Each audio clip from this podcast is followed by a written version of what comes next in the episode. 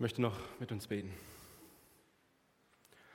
Himmlischer Vater, ich will dir dafür danken, dass wir jetzt auf die Predigt, auf dein Wort hören dürfen. Und ich möchte dich bitten, dass du kommst, dass du unsere Ohren, Ohren und auch unsere Herzen öffnest und uns verstehen lässt, was der Text uns sagen möchte, was du heute Morgen auch in unser Leben sprechen möchtest. Und lass uns heute verändert aus diesem Gottesdienst rausgehen. Schenk uns das bitte. Amen.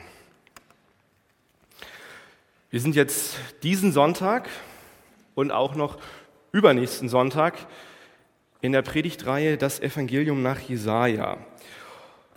Und an diesen Sonntagen bis hierher kann man sagen, haben wir uns mit verschiedenen Texten beschäftigt, in denen Jesaja über den sogenannten Gottesknecht oder auch den Knecht Gottes redet.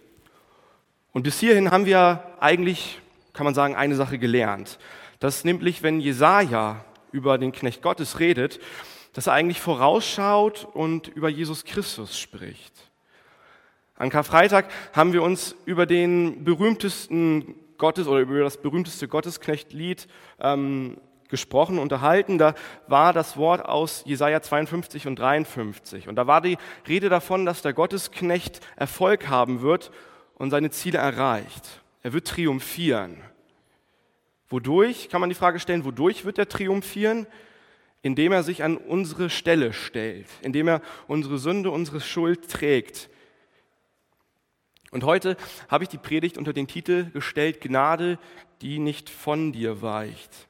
Jetzt sind wir in Jesaja 54, das Kapitel, das direkt daran anschließt, und wir merken vielleicht in unserem Text, da lesen wir gar nichts mehr von dem Gottesknecht so richtig. In unserem Text heute geht es mehr darum, wie dieser Erfolg, wie diese Erlösung aussieht, die der Gottesknecht für uns erwirkt. Wie sieht der Erfolg aus, den der Gottesknecht für unser Leben erwirkt? Und im Zentrum dieser beiden Bilder steht jeweils eine Frau. Und mit diesen beiden Bildern porträtiert Jesaja etwas, was ein Ausleger auch die unfassbare Gnade oder das unfassbare Wunder der Gnade Gottes genannt hat. In dem ersten Bild wird uns gezeigt, über eine Frau oder wird uns eine Frau sozusagen vor Augen gemalt, die unfruchtbar ist. Und im zweiten Bild zeigt uns Jesaja eine gescheiterte Ehe, die durch wiederum Gnade auch geheilt wird. Und schließlich erfahren wir auch in unserem dritten Punkt, dass diese Gnade Gottes von uns persönlich eine Antwort erfordert. Also man kann sagen, es geht um eine tragische Unfruchtbarkeit, um eine gescheiterte Ehe, und am Ende um eine antwortende Liebe. Und mir ist bewusst, dass wenn wir uns heute Morgen diesen zwei Bildern widmen und darüber nachdenken, dass das vielleicht für den einen oder anderen auch schmerzvolle Erlebnisse in einem persönlich wachruft, weil man selber sich vielleicht schon mal in ähnlicher Situation befindet oder das vielleicht schon mal auch erlebt hat. Und trotzdem möchte ich versuchen, uns heute Morgen ein Stück weit diese geistliche Schönheit dessen, was Jesaja hier schildert, uns vor Augen zu malen, weil es am Ende ein Ausdruck von der Gnade Gottes ist, die genau darin auch deutlich wird. In dem ersten Bild sehen wir eine unfruchtbare Frau, die keine Kinder mehr bekommen kann. Und es ist sozusagen eine Frau, die noch nie in Wehen lag. Und dann lesen wir aber auf einmal in Vers 2, dass sie Kinder bekommt. Viele Kinder. Nicht nur eins, nicht nur zwei, sondern so viele, dass sie ein Stück weit ihr Wohnraum, ihr, ihr Zelt, ähm, ihr Familienanwesen erweitern muss. Und es sind auf einmal so viele Kinder da, dass plötzlich ganze Städte besiedelt werden. Was meint dieses Bild? Ich versuche das mal aufzudröseln. Zunächst einmal ist es ein Bild für das Volk Israel. Das Volk Israel, das im Exil nach Babylon geführt wurde und jetzt durch Jesaja von Gott verheißen bekommt, eure Nachkommen werden zurückkehren Sie werden sich ansiedeln und eure Städte werden neu befüllt werden. Und dann lesen wir auf einmal weiter in Vers 3, deine Nachkommen werden ganze Völker beerben. Nicht nur ein Land, nicht nur verschiedene Städte, nicht nur in einem Land, sondern hier ist die Rede von vielen Völkern, von einer Nation. Also es geht hier um sehr, sehr viele Nachkommen. Und jetzt sagt der ein oder andere, wow, das, das kommt mir irgendwie bekannt vor, das habe ich schon mal gehört. Ähm, erstes Buch Mose, Kapitel 15, da begegnet Gott Abraham mit einer Verheißung. Abraham, deine Nachkommen werden zahlreicher sein als die Sterne am Himmel. Nicht eine Stadt, kann man sagen, nicht äh, unterschiedliche Städte, sondern sie werden so zahlreich sein wie die Sterne am Himmel. Wie erfüllt sich diese Verheißung von Abraham? Ähm, in einem ersten Schritt sehen wir das, dass sich das erfüllt durch den Sohn Isaak, dem aber wem geboren wird? Man höre und staune, seiner alten und unfruchtbaren Frau Sarah. Das ist der erste Nachkommen, durch den sich diese Verheißung erfüllt. Und wenn wir den Bogen weiterspannen in Gottes Wort, dann wissen wir, dass ähm, viele Generationen später ein ganz besonderer Nachkomme kommt und geboren wird. Und das ist Jesus Christus. Und jetzt kann man so ein bisschen die Puzzleteile einmal zusammensetzen. Die Nachkommen, die so zahlreich sind wie die Sterne am Himmel und die Nachkommen, von denen auch Jesaja hier redet, die viele Städte und viele Völker und Nationen bevölkern werden, das sind die geistlichen Nachkommen von Jesus Christus. Das sind Leute, die Jesus Christus nachfolgen, ähm, wie viele heute Morgen das auch von uns tun. Ich weiß nicht, ob du das wusstest, aber ihr kommt heute Morgen hier in Jesaja 54 vor. Du kommst hier heute Morgen hier in Jesaja 54 vor. Ihr gehört zu diesen Nachkommen, um denen es hier geht. In Jesaja 53, Vers 10 haben wir noch über den Gottesknecht gelernt, dass er leben wird und Nachkommen haben wird. Und genau um diese Nachkommen geht es hier. Aber diese Nachkommen, muss man sagen, die sind gar nicht so selbstverständlich, wie wir das vielleicht oft gehört haben, sondern sie sind eigentlich ein Produkt von einem Wunder. Jeder von uns würde sagen, also so wie der Text uns das heute Morgen auch verdeutlicht, wenn eine Frau unfruchtbar ist, dann ist es eigentlich nach menschlichem Verstand definitiv unmöglich, dass sie Kinder bekommt. Das, das leuchtet ein. Und wenn man sich in die damalige Zeit versetzt, eine kinderlose, eine unfruchtbare Frau, dann war das, dann war das eine echte Tragödie. Sie war ausgegrenzt, sie, sie wurde damit gedemütigt sozusagen, mit Schande beladen, ohne Perspektive, ohne Hoffnung. Und viele haben damals auch Kinderlosigkeit mit einem Fluch gleichgesetzt. Und das ist die Situation. So eine Frau wusste, nach, nach menschlichen Gesichtspunkten, da geht nichts mehr. Das Schicksal ist besiegelt. Es gibt nichts, was man irgendwie dagegen tun kann. Und wenn man sowas persönlich erlebt oder Menschen begleitet, die in so einer Situation sind, dann ist, das eine, dann ist man erschüttert. Man, man ist hilflos dieser Tatsache ausgeliefert, ohnmächtig, genau deshalb, weil man ja gerne etwas tun möchte. Aber man kann es nicht. Und das Einzige, was, was hier noch helfen würde, ist ein Wunder.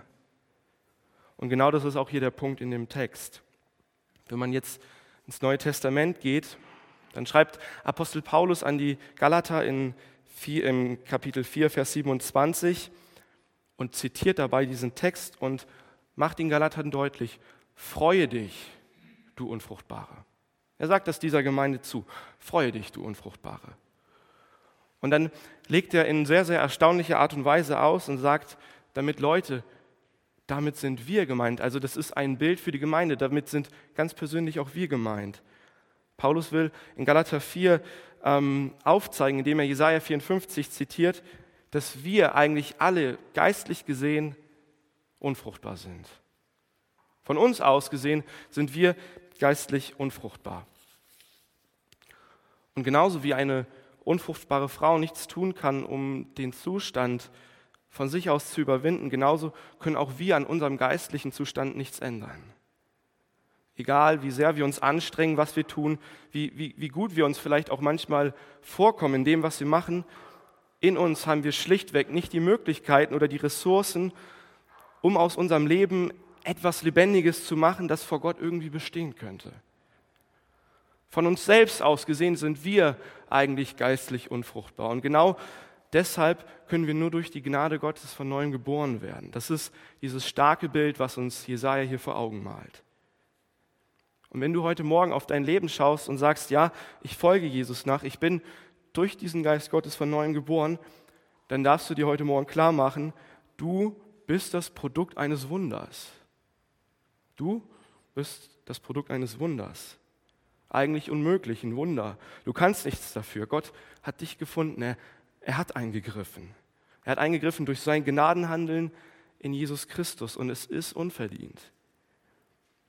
Und ich glaube, je mehr wir das verstehen, desto mehr stellt sich auch in uns so eine Freude darüber ein.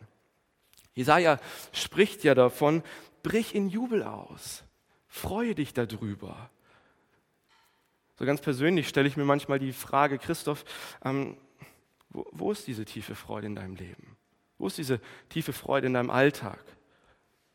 Dass wir jetzt nicht so die exorbitanten Jubler sind in unserem Leben, gerade so als Westeuropäer, ich glaube, daran haben wir uns ein Stück weit gewöhnt. Aber mal im Ernst, wo ist manchmal diese Freude auch in unserem Leben?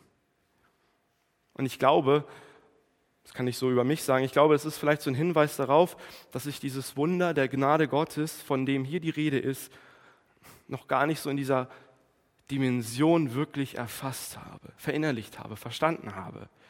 Tiefe Freude, großer Jubel, weil Gott ein Wunder getan hat, weil wir ein Produkt von einem Wunder sind. Und damit komme ich zu meinem zweiten Bild, die gescheiterte Ehe. Jesaja, der verwendet hier dieses Bild und ich glaube, Gott kann nicht nur Leben aus einem unfruchtbaren Mutterleib hervorbringen, sondern auch Liebe in eine tote Ehe. Wenn man hier genau hinschaut, dann geht es hier im zweiten Bild um eine untreue Ehefrau. Und der Hintergrund müssen wir verstehen, das ist ein Bild, das skizzieren die Propheten im Alten Testament immer wieder. Israel wird bezeichnet als die Ehefrau von Gott selbst. Gott ist der Ehemann von Israel. So lesen wir das auch in Vers 5. Gott ist der Ehemann von dem Volk. Gott hat sich entschieden für dieses Volk. Er hat sie auserwählt und jetzt kümmert er sich um sie, liebevoll, um seine Frau. Er opfert sich auf, er dient ihr, er ist fürsorglich. Er tut eigentlich genau das, was eigentlich ein Ehemann tun sollte. Und an vielen Stellen der Bibel wird deutlich, dass die Frau, und das wird durch den Propheten Hosea sehr gut beschrieben, dass die Frau, also Israel, fortwährend eigentlich die Ehe bricht. Sie betet andere Götter an. Sie hat sozusagen, um in diesem Bild auch zu bleiben, sie hat andere Liebhaber. Sie begeht geistlichen Ehebruch, würden wir sagen. Das lesen wir zum Beispiel in Hosea 2, Vers 4. Da heißt es, klagt euer Land an, ihr Israeliten, bringt euer Volk vor Gericht Schon lange ist eure Mutter Israel nicht mehr meine Frau und darum will auch ich nicht länger ihr Mann sein. Ihre Mutter hat sich mit fremden Männern eingelassen und Schande über sich gebracht. Sie dachte, es lohnt sich, bei meinen Liebhabern zu bleiben, denn sie geben mir mehr, was ich brauche. Brot und Wasser, Wolle und Flachs, Öl und Wein. Mit anderen Worten, bei dem anderen geht es mir viel, viel besser als bei dem Ehemann selbst. Und wir, wir verstehen vielleicht so innerlich, das, was hier passiert, es ist Ehebruch, es ist Betrug, es ist geistliche Untreue von Israel gegenüber Gott. Ich habe das mal versucht, so ein bisschen auf das menschliche Leben oder auch auf menschliche Beziehungen runterzubrechen. Und wenn du einen Expertenrat geben könntest, wie man seine große Liebe am, am ehesten verlieren kann, was, was würdest du sagen? Verbringe so wenig Zeit miteinander, wie es nur geht. Sprecht, sprecht nie über eure Beziehung. Versucht Gefühle, sobald es geht, irgendwie auszuradieren. Pflege deine Beziehung möglichst wenig. Keine Geschenke, kein Lob. Nimm, nimm alle Umstände hin, schließlich kann man sich ja nicht verändern. Werde selbst langweilig, denn das konserviert. Behandle den anderen gleichgültig. Also nicht mehr als die herausragende Person, die sie eigentlich sein sollte. Habt Geheimnis voneinander. Und wenn es soweit ist, dann sucht ihr eine Alternative, so schnell wie es geht. Das ist natürlich ein Rat, den ihr nicht in eurer Beziehung zueinander befolgen sollt und auch schon gar nicht auf der Gottesbeziehung. Aber man merkt vielleicht, da passiert so ein Entfremdungsprozess, den wir durchaus auch vielleicht nachvollziehen können. Und im echten Leben ist ja die Frage, wie reagiert man in so einem Fall, wenn man betrogen wird, wenn sich genau so etwas vielleicht einschleicht, wenn auf einmal dann eine Alternative da ist. Wenn wir dieses Bild von Jesaja sehen, dann ist die Frage, wie soll Gott darauf reagieren, an diesem immer und immer und immer wieder betrogen werden? Wie soll er mit seiner Ehefrau umgehen? Was, was soll er machen? Und in Jesaja 7 wird die nachvollziehbare Antwort deutlich. Die nachvollziehbare Reaktion auf diesen Ehebruch. Gott sagt, okay, ich habe dich verlassen. Irgendwann ist Schluss. Einmal, okay, zweimal, okay, wow. Aber hier ist die Dynamik, ein wiederholter Betrug.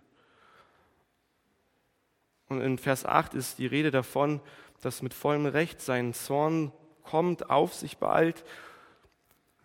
Und wir sehen, die Ehe ist gescheitert. Zurück bleibt eine verlassene Frau, eine bekümmerte Frau, denn sie weiß in ihren Momenten, dass, dass sie schuld ist, dass da Schuld da ist. Und hier würden wir sagen, okay, es ist eigentlich das Ende der Geschichte. Menschlich betrachtet geht hier nichts mehr. Und Jesaja, der verwendet dieses Bild auch als Beschreibung, als Zustandsbeschreibung für uns Menschen. Eigentlich ist es auch unser Ende in der Geschichte mit Gott. Aber, aber Gott ist nicht normal. Gott ist nicht normal. Gottes Gnade ist nicht normal. Es ist die Gnade, die auch nicht von dir weicht, die da ist. Deswegen lesen wir in Vers 7 bzw. in Vers 8, dass so berechtigt sein Zorn ist. Und dieser Zorn, der wird nicht ewig dauern. Für eine kleine Weile habe ich dich verlassen. Ich habe mich für einen Augenblick von dir abgewandt. Aber genauso schön heißt es, mit großem Erbarmen hole ich dich heim. Mit ewig währender Gnade erbarme ich mich jetzt über dich. Und das Wort, das hier für Gnade verwendet wird, das ist das, das hebräische Wort Chesed. Vielleicht habt ihr das schon mal gehört. Chesed. Und dieses Wort ist ist so geballt mit Bedeutung, dass es im Deutschen dafür kein Äquivalent gibt, dieses Wort irgendwie mit einem anderen Wort zu übersetzen. Es ist die Gnade, die bedingungslose Bundestreue zwischen Gott und dem Volk Israel, seinem auserwählten Volk. Er ist mit seinem Volk in so einer Art Ehebund, kann man sagen. Und das umfasst Gottes Güte, seine Barmherzigkeit, seine Gnade, seine Freundlichkeit, seine immerwährende Liebe. All das ist Gottes Gnade, Chesed. Und diese Gnade ist auch genau das, was diese zerbrochene Ehe wieder heilt. Diese Ehe zwischen ihm und seinem Volk. Es wird erneuert durch Vergebung. Er ist bereit, diese Ehe zu erneuern. Er ist bereit, sich in diese Ehe wieder neu hineinzugeben mit Liebe. Und wenn diese Ehe hier zwischen dem Volk und auch Gott erneuert wird, dann wird sie dauerhaft beständig sein. Dann bringt uns niemand mehr auseinander, kann man sagen. Dann wird sie nicht mehr getrennt. In Vers 10 lesen wir, eher weichen die Berge von ihrem Platz und die Hügel stürzen um, als dass meine Gnade von dir weicht und mein Friedensbund wankt, spricht Jahwe, der Erbarmer. Gnade, die nicht von dir weicht. Gnade, die da ist und nicht weggeht und führt euch mal diese Bedeutung vor Augen. Stell dir das stabilste, das ähm, härteste Material der Welt vor und es ist immer noch weniger stabil als Gottes Gnade. Ihr könnt diesen Berg anschauen und man würde vielleicht sagen, ja, er wird sich irgendwann destabilisieren, von seinem Platz bewegen. Das ist in unseren Vorstellungen etwas völlig unvorstell Unvorstellbares. Aber selbst wenn das irgendwann mal passieren sollte, dann sagt Gott, es ist meine Liebe dir immer noch zugewandt. Meine Gnade ist stabil, beständig, sie wird nicht von dir weichen. Ich werde nicht weichen, ich werde um dich kämpfen. Ich werde mich nicht ändern. Gnade, die nicht von dir weicht. Die Frage, die da ist, wie, wie passiert das, wie geht das? Und ich glaube, den größten Fehler, den wir hier machen können, ist zu sagen, ach ja, das ist ja schön. Das ist ja nett. Das nehme ich mit, wie Gott hier mit uns umgeht. Aber die Frage ist ja wirklich, wie, wie macht Gott das? Wie macht Gott das? Wie kann der heilige und gerechte Gott über diesen fortwährenden und diesen wiederholten Ehebruch so reagieren? Was, was bringt Gott dazu, uns nicht dauerhaft zu verlassen, sich von uns abzuwenden? Wie, wie geht das? Und die Antwort lautet, es ist Jesus Christus am Kreuz. Hier sehen wir wieder das Evangelium bei Jesaja. In Vers 7 sehen wir dieses Wort hier verlassen. Für eine kleine Weile habe ich dich verlassen. Und dieses Wort verlassen ist auch das Wort, was unter anderem im Psalm 22, Vers 1 steht. Wir erinnern uns daran, da heißt es, mein Gott, mein Gott, warum hast du mich denn verlassen? Das sagt Jesus am Kreuz. Ich glaube, ohne Jesus können wir nicht sehen, wie diese gescheiterte Ehe bei Jesaja geheilt werden kann. Und Martin, der hat uns das letzte Woche, finde ich, in seiner sehr, sehr erstaunlichen Art und Weise gezeigt, ähm, an Karfreitag. Jesus wird verlassen am Kreuz durch den Vater. Und genau deshalb wendet er sich aber auch nicht von uns ab, weil er sich uns in diesem Augenblick zuwendet. Jesus Christus, der trägt unsere Schuld am Kreuz, unsere geistliche Untreue. Und weil Gottes Strafe den Unschuldigen getroffen hat, genau deshalb kann er sich auch uns wieder zuwenden mit seiner fortwährenden Gnade. Die Frage ist vielleicht ganz persönlich bei uns, sind, sind wir in dieser Gnade eingewurzelt? Sind wir in dieser Liebe gegründet? Bist du darin gegründet? Und damit komme ich zu meinem dritten Punkt, die antwortende Liebe, die sich neu ausrichtet und orientiert. In Vers 6 lesen wir davon, wie eine verstoßene und tiefgekränkte Frau rief Jahwe dich zurück. Jahwe, Gott selbst ruft dich zurück. Er ruft auch uns heute Morgen wieder zurück zu sich. Und in diesem Bild gesprochen, bei Jesaja ruft dieser Ehemann seine kurzzeitig verlassene Frau wieder zurück. Von wo ruft er sie zurück? Sie ist in den Armen ihrer Liebhaber. Und, und, Gott sagt, ich, ich vergebe dir, komm zurück zu deiner wahren Liebe. Ich warte auf dich. Gott ruft auch uns heute Morgen wieder zu sich, dass wir unsere Liebe neu orientieren. Der Kirchenvater Augustinus, der hat im vierten, fünften Jahrhundert gelebt und hat gesagt, mein Gewicht ist meine Liebe. Durch sie werde ich getrieben, wo auch immer hin ich selber getrieben werde muss das erstmal verstehen. Mein Gewicht ist meine Liebe. Sie ist es, die mich treibt, wohin es mich auch treiben mag. Jetzt ist das ein Zitat, glaube ich, das kann man sehr, sehr schnell moralisch verstehen. Und ich glaube, wir müssen uns klar machen, dass, dass ein Mensch, wie du heute Morgen hier sitzt, ein Mensch kann nicht, nicht lieben. Also du kannst nicht, nicht lieben. Als Menschen sind wir nicht in der Lage, nichts zu lieben. Augustinus verdeutlicht uns das hier, dass wir immer von irgendetwas angetrieben werden, durch irgendeine Form von Liebe. Die Frage ist nur, welche. Es ist immer eine Liebe, die uns treibt, Dinge zu tun und Dinge auch nicht zu tun, Dinge zu lassen, auf eine bestimmte Art und Weise auch zu handeln. Die Frage dahinter ist aber, welche Liebe ist das? Und der Punkt dieses rufenden Ehemannes hier, der zu uns ruft, der macht etwas deutlich. Realisiere doch die Dinge in deinem Leben, die du vielleicht mehr liebst als Gott. Realisiere die Dinge in deinem Leben, die du mehr liebst als Gott. Das ist ein Satz in der Vorbereitung, habe ich gemerkt, den, den kann man vielleicht so gar nicht sofort beantworten, hier in diesem Augenblick, sondern dafür muss man sich Zeit nehmen. Aber das ist mein Wunsch für heute, identifiziere sie. Setz dich damit mal auseinander.